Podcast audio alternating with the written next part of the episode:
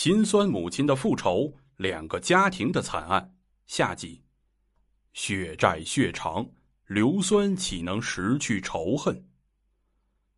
张二群家有三个孩子，老大是女儿晴晴，二女儿乐乐小时候因为脑出血落下了残疾，而唯一的儿子妍妍又被管教。为了让张家也尝尝自己的彻骨痛苦，韩浪将复仇的目标。锁定在了晴晴身上。晴晴是张家三个孩子里最懂事、最有出息的。从上初中开始，他就去了十多里外的学校就读。为了节省路费，他住在同学的家里，一两个星期回家一趟。一番努力之后，晴晴考上了丰台的一所技校。为了给家里减轻负担，晴晴每个月都省吃俭用。有一段时间，小公共涨价。晴晴就住在学校里，不回家了。而只要回家，勤快的晴晴都让父母感到欣慰。她总是抢着帮妈妈去地里干活，家里也被她收拾得井井有条。对于不省心的张家来说，女儿晴晴就是他们全部的骄傲和希望。在技校三年，成绩优异的晴晴拿到了全国计算机信息高新技术考试合格证书。国家职业技术证书等。二零零六年十一月二十四日，两周没回家的晴晴回来了。这次回来是给妈妈送自己第一个月工资的。晴晴毕业后找到了一份不错的工作，她拿出了一千四百五十元钱，都塞到了妈妈手里，说这是她实习的第一个月工资。第二天是个周末，妈妈让晴晴留下来和大家一起过周末。因为一家人好不容易才聚一次，可是晴晴却想着早点回单位去，这样还可以上班，多挣点钱给家里。就这样，她坐上了回城的小公共。单纯的晴晴并不知道，一场灭顶的灾难正在等着她。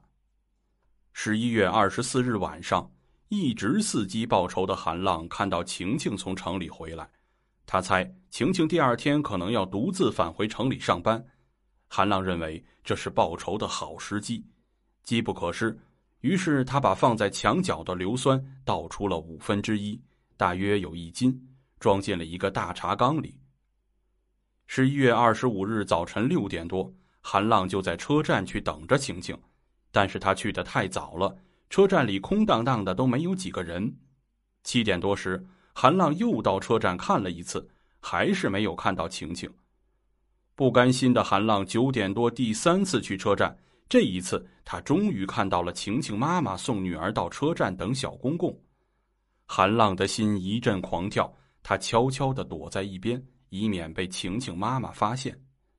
晴晴上车之后，韩浪也随着人群挤上了车。韩浪专门找了一个和晴晴同一排的座位，中间只隔着一个过道。大约半小时后，汽车在一个道口停下。有很多人上下车，就在这时，韩浪突然站起身，手里端着大茶杯。他一扭身，打开茶杯盖，将茶杯中的浓硫酸全部的泼向了晴晴。那一刻，硫酸四溅，硫酸不但泼在晴晴身上，还飞溅在晴晴身边的一位消防队员身上。车厢内弥漫出皮肤被烧焦的味道，一阵凄惨的尖叫震惊了车上所有的人。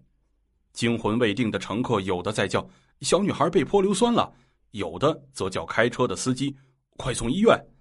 韩浪趁乱跑下了车，被连带泼伤的那位消防员忍痛跳下车追上了他，同时售票员和司机也赶来拦住他，他们拽着韩浪不让他走。韩浪说：“我不跑，我要自首。”消防员问韩浪：“杯子里是什么？”韩浪面无表情。异常平静的说道：“硫酸。”晴晴被紧急送往医院抢救。经法医鉴定，晴晴的头面部、双上肢、双大腿等部位被烧伤，其全身被烧伤面积高达百分之十五，属于重伤。公交车上的另外三名乘客也被不同程度灼伤。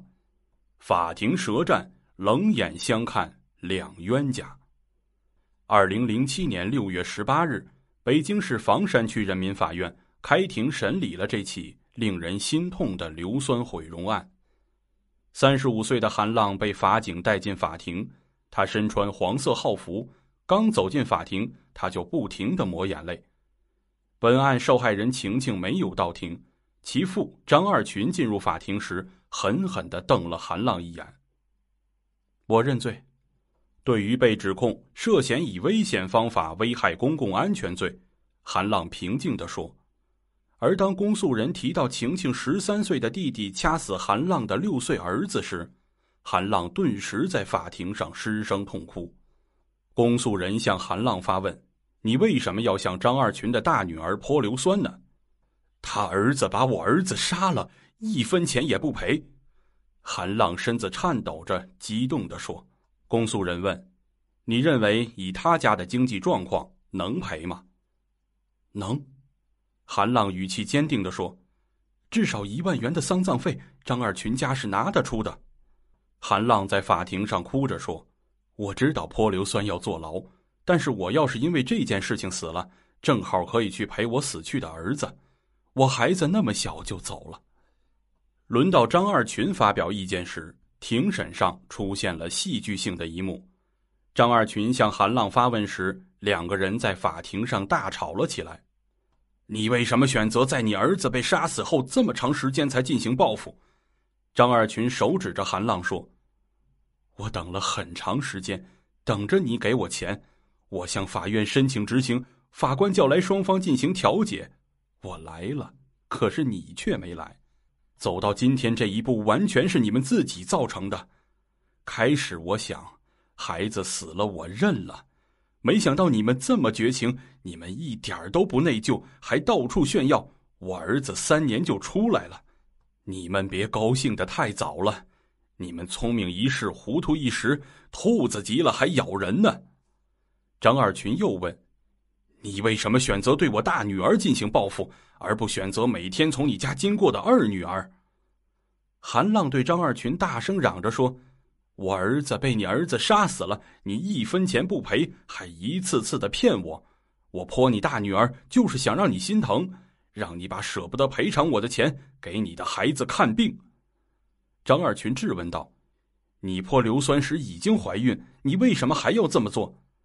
韩浪流泪说：“我当时不知道自己怀孕，事发后我觉得很内疚，我把孩子打掉了。”韩浪甚至认为，他打掉孩子也是对晴晴的一种弥补。自称没有能力赔偿丧子母亲韩浪的张二群，却向韩浪提出了总计四十三万余元的民事赔偿要求。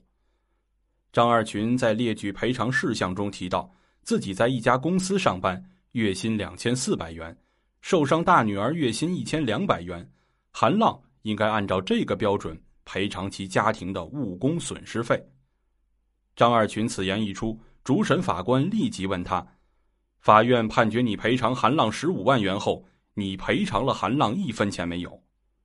张二群支吾着说：“这个你问执行庭吧。”主审法官严厉的说：“我在问你，你赔没赔韩浪钱？你自己不清楚吗？”张二群这才说道：“没赔。”休庭之后。主审法官和两位参与庭审的人民陪审员把张二群叫到面前，说：“张二群，你应该好好反思一下，究竟是谁把你的女儿害了？你自己的女儿受到伤害后，你花费六七万元给女儿治病；韩浪的儿子被你儿子杀死后，法院判你赔偿，你连孩子的丧葬费都没有给，最后给自己女儿造成这么大的伤害，你应该好好想想。”六月十八日庭审之后，法庭没有当庭作出宣判。开庭结束时，晴晴的母亲泪流满面，她挥舞着拳头冲向韩浪，被两名法警拦下。韩浪在庭审结束接受记者采访时说：“她的男友是残疾人，男友年轻时与张二群有过节，男友曾经打过张二群，但事情与他们母子无关。”韩浪还说。平时张二群的小儿子就欺负自己的儿子，他说：“我不应该向晴晴泼硫酸，应该对他的父母。”韩浪对自己向晴晴泼硫酸感到很后悔，他说：“我想对他说声对不起。”而无辜的晴晴遭此打击后，一度绝望寻死。我这辈子都完了，晴晴说，在医院的时候我就不想活了，可是护士对我说，如果我死了，爸爸妈妈的希望就都没有了。但是我才十八岁，太难接受这样的事实了。对于韩浪，晴晴淡淡的说：“我谈不上恨他了，再怎么样，我也不能像以前一样了。”两起惨案毁了两个原本幸福的家庭。韩家先是承受丧子之痛，接着又添牢狱之灾。张家儿子先是被劳动教养，承担巨额赔偿金，接着女儿又被伤害，留下了终身痛苦。那么，究竟是什么让两个不幸的家庭在互相伤害中遍体鳞伤？